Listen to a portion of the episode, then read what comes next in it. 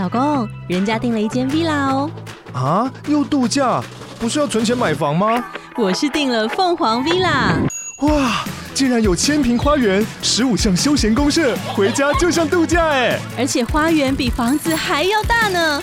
还有我最爱的游泳池，耶！龙大营建 villa 生活，十年防水保固，二至三房，零七三九八五五五五，凤凰 villa。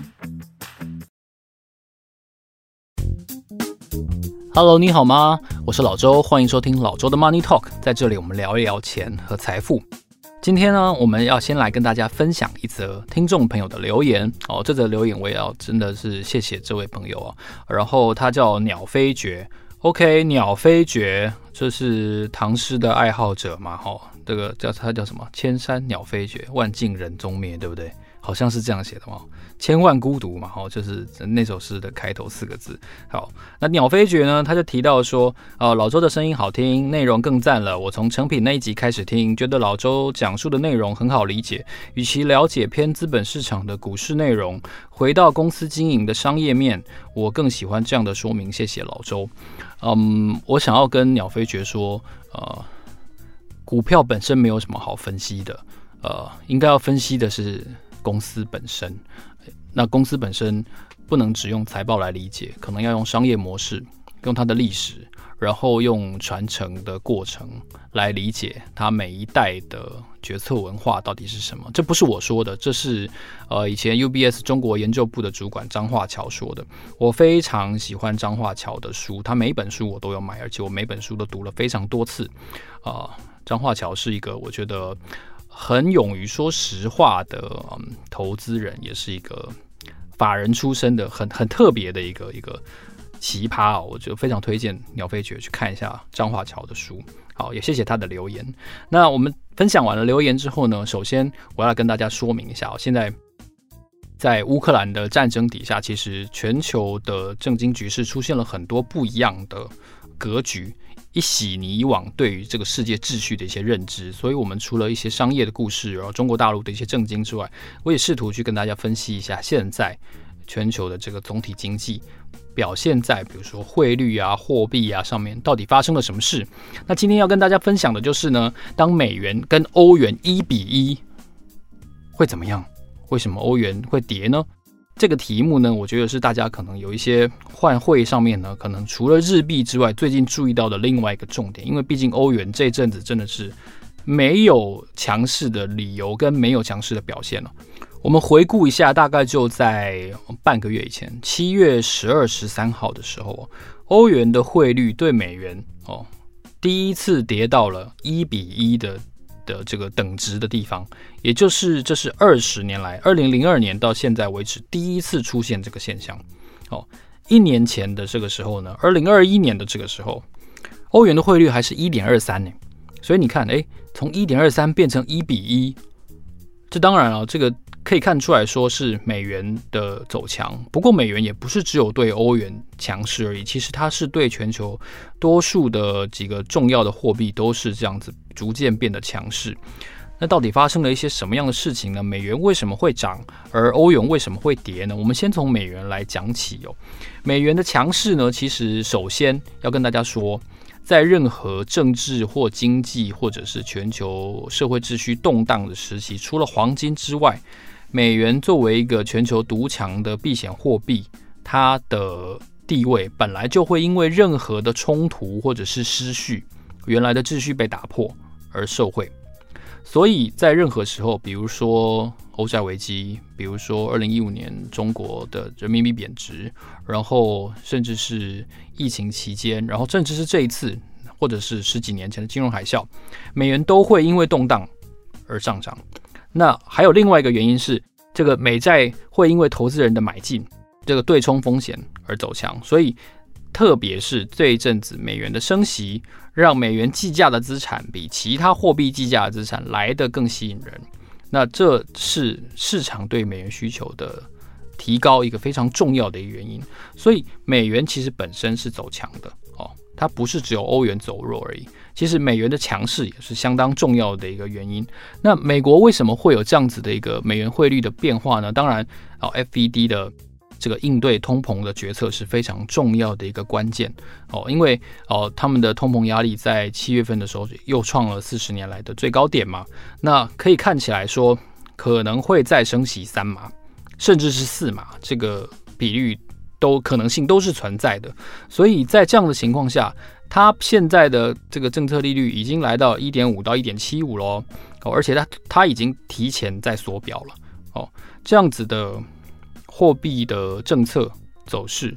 跟欧洲央行的走势其实是相对来说更快，而且幅度是更明确、更大的。因为欧洲央行才刚刚升息了两码哦，就是零点五而已。所以这样子的谨慎对比美国的一个积极进取，在货货币的这个这个吸引力上面，显然美元的资产是相对于欧元来说是更加的有吸引力的。而且同时哦，如果说欧洲央行假设在持续这样升息下去的话，我们在十年前曾经看过的一个欧债危机，那时候希腊、意大利、西班牙、葡萄牙哦这几个国家，会不会又因为他们债务占 GDP 太高哦而发生一些问题呢？比如说哦，意大利呃这个国国债占 GDP 一点五倍。而希腊更严重，希希腊是债务占 GDP 一点九倍，哦，快要两倍了。那这些比较负债高比例的国家，会不会因为欧元继续升息，爆发新一轮的债务危机，甚至是违约？哦，你可以看十年后又再次出现了欧债危机这样子的担忧。特别是意大利总理因为这个五星运动的抵制的关系，哦，宣布辞职，这也种种的震惊的。担忧使得欧元本身又走弱了，哦，所以我们看到美元上涨的同时呢，其实相对于欧洲央行的这个谨慎，哦，这个进退失据，哦，美元的决策空间相对是单一而且比较大的，所以大家开始怀疑说，欧洲央行到底有没有办法减低通膨的同时呢，抑制一定程度主权债务违约的风险，其实这是一个两难哦。我要应付主权债务违约，那通膨就会继续上升，人民就会继续靠腰。那反过来，我们如果要让人民不再靠腰，那可能就会有一些国家濒临违约。这是一个很难达成的一个跷跷板哦，很难让跷跷板两端都都不靠在地上。所以美元的强势是这一次欧元看起来走弱的一个。显著的原因，好，我们探讨美元这个部分。好，那我们回头来看一下欧元这个部分。我其实印象中印象很深，因为我大学毕业之后呢，有一些朋友陆陆续续去英国念书，然后那个时候英镑哇，对于新台币超贵的。我印象中好像我听他们讲有到六十六十一还六十三过。那他们如果去欧洲玩的时候换欧元也是非常的贵。那就是因为这样子呢，其实我就去找了一下这个历史资料，我一看着哇，真的吓一跳，因为欧元对美元在二零零八年的时候是欧元成立以来的最高点哦，这个汇率一度来到最高一点六零三四，哇，一点六零三四，你想想看，超贵的。那但是在欧元区的十九个国家，它并不是一样的经济条件，它有不同的呃。政治考量，然后呢，国内的通膨率也都不一样。就像我刚才提到的，国债本身的负担程度也不一样。有些国家比较勤劳，他们的他们的债务的负担率比较低；有一些国家呢，因为种种的历史因素、社会因素，他们的债务负担率就比较高。那彼此之间没有办法用同样的应对来控制这个货币紧缩的政策，这就让欧元区本身的这个矛盾哦，这个表面化。所以。欧元区这次哦，欧洲央行的升息，别忘了，其实欧洲央行面对也不输于美国这边的高的 CPI，欧元区这边的 CPI 也高达百分之八点六哦。但是欧元区它终究是一个啊、呃，名为统一，实则相当分歧的各自条件的一个地区，所以各自应对能力是差很多的。而且欧洲央行在经济即将收缩的这个情况下呢，如果有进一步的升息的话，其实欧洲区的消费或者说是这个投资都会走弱哦。当然啦，我们往好处想，往好处想，欧洲生产的商品，这样子一来，出口竞争力就增加啦，对不对？因为我们欧洲的汇率变便宜了嘛，就好像新台币一样，如果从三十贬到三十三的话，那当然哦，机械工会就不会再抱怨啦。然后很多很多出口导向的产品哦，他们就会比较有价格上的竞争力。但是其实欧元走弱呢，它的负面的冲击是很多的，因为美国进来的东西会变贵，中国进来的东西会变贵，特别是考量到现在很多的物流并没有恢复到疫情前的。这个现象虽然说了，在港的现象相对是比较缓解，但是整个欧元区走弱，看来可能是一定程度、一定期间内还会继续看到的一个现象。那我们都知道，我刚才一开始的时候提到了俄罗斯跟乌克兰的这个战争呢，影响了粮食，影响了欧洲的地缘政治，然后呢，也冲击到了一个最大的、最大的一个。经济上面的产业的改变就是能源。欧洲这一次通膨率之所以暴涨，其中有相当一部分，或者说经济的弱势、经济的考验，都来自于欧洲的能源危机。哦，那我们看起来到目前为止，已经现在已经七月底了嘛，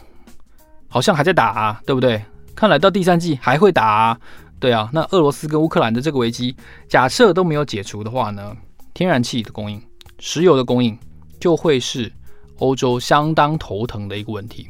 我们先岔开来讲哦，其实大家有没有发现，诶，定定这个燃油车很严格的排放温室气体的标准啊，然后高喊 ESG 啊，这些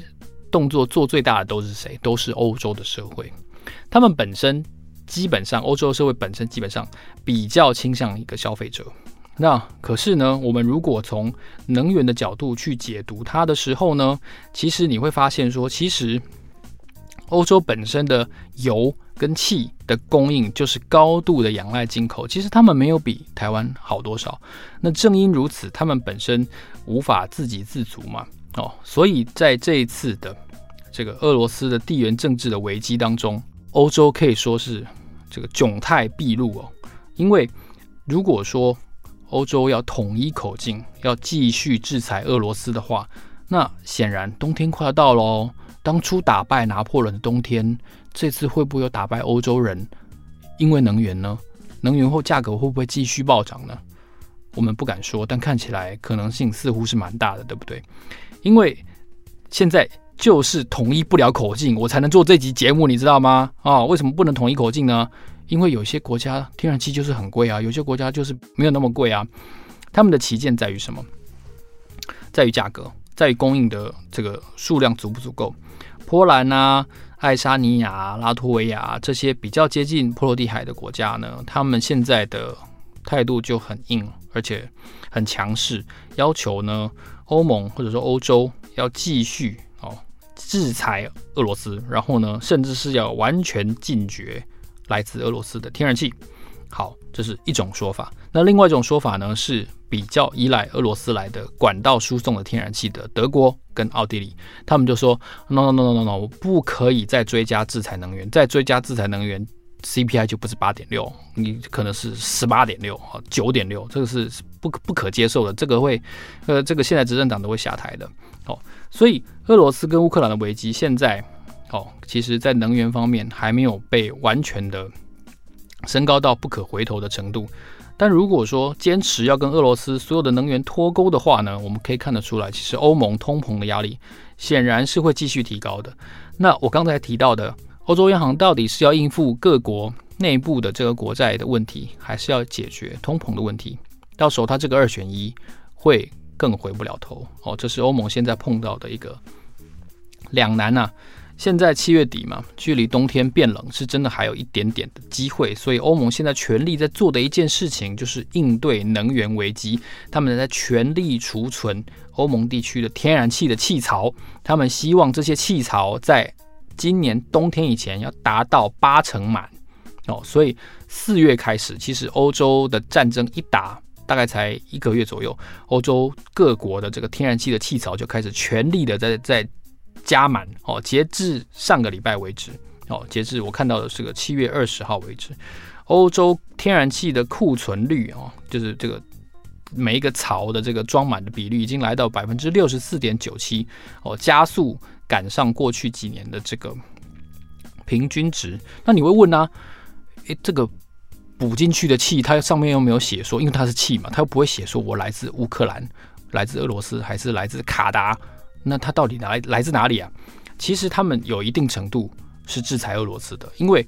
俄罗斯跟整个欧洲、西欧、东欧之间是陆地连接的嘛，所以来自俄罗斯的天然气呢，其实是用那种非常粗的那种钢管，就是管道天然气来运送的。所以来自俄罗斯或者来自呃这个乌克兰的天然气呢，我们简称管道气。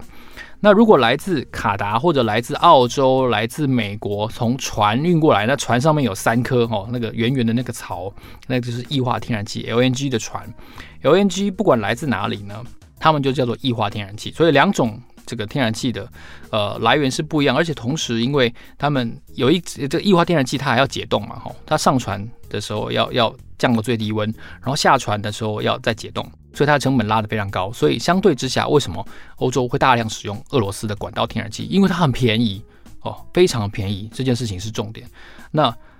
但是别忘了，被制裁的就是俄罗斯，被制裁的就是比较便宜的气。所以呢，今年前六个月就是上半年呢。俄罗斯向欧洲出口的这个管道气呢，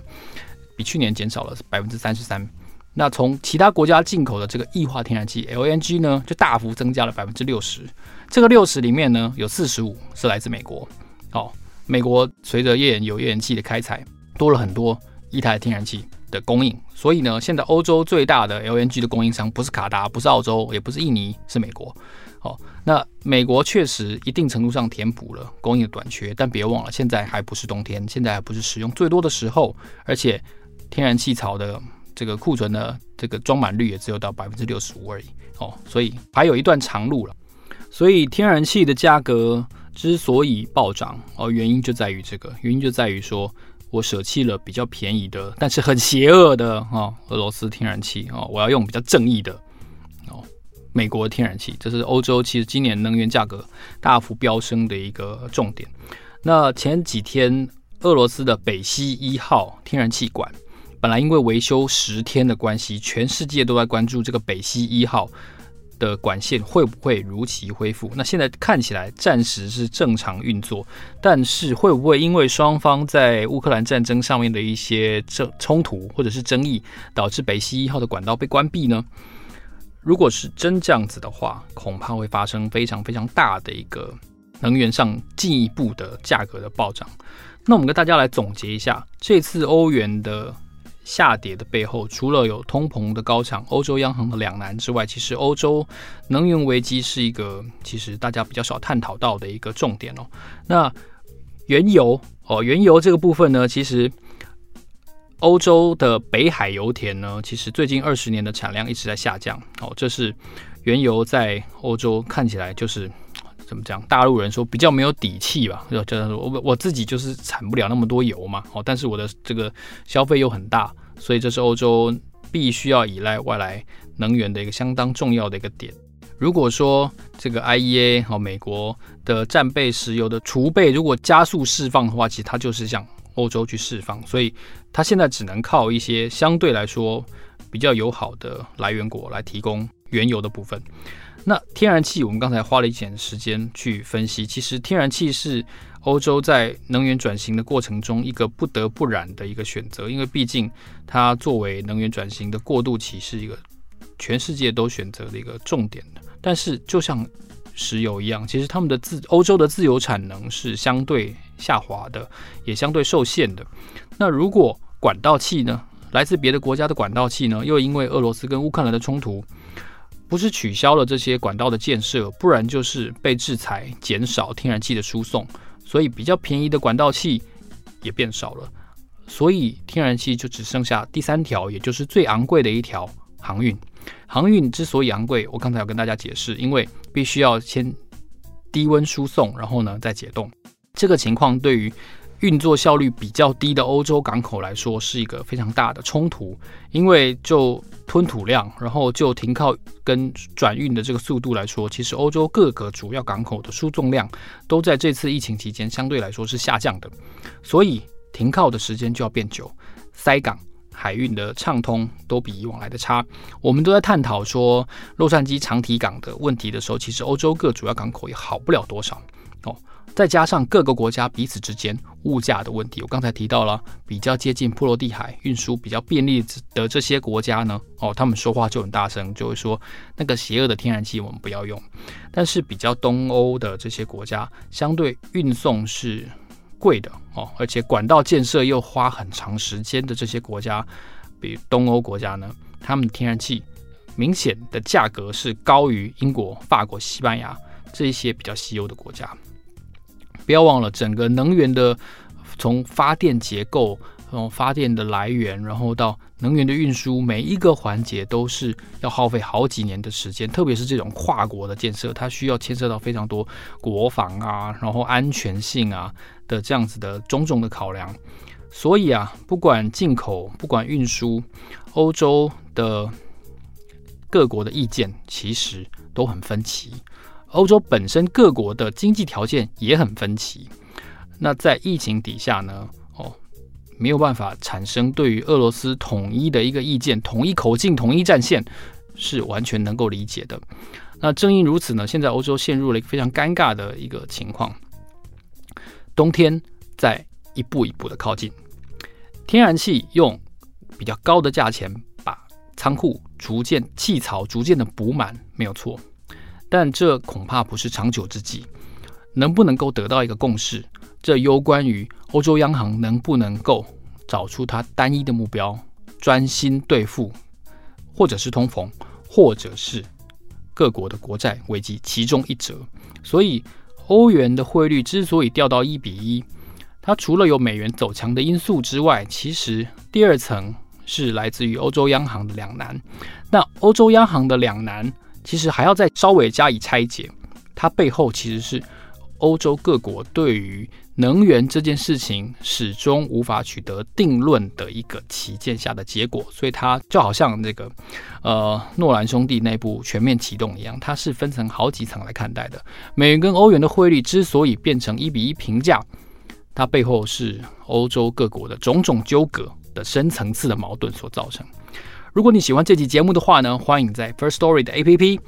上面给我们按赞五颗星留言。当然，你也可以在 Apple Podcast 给我们按赞五颗星留言。好，老周的 Money Talk，让我们下期见，谢谢，拜拜。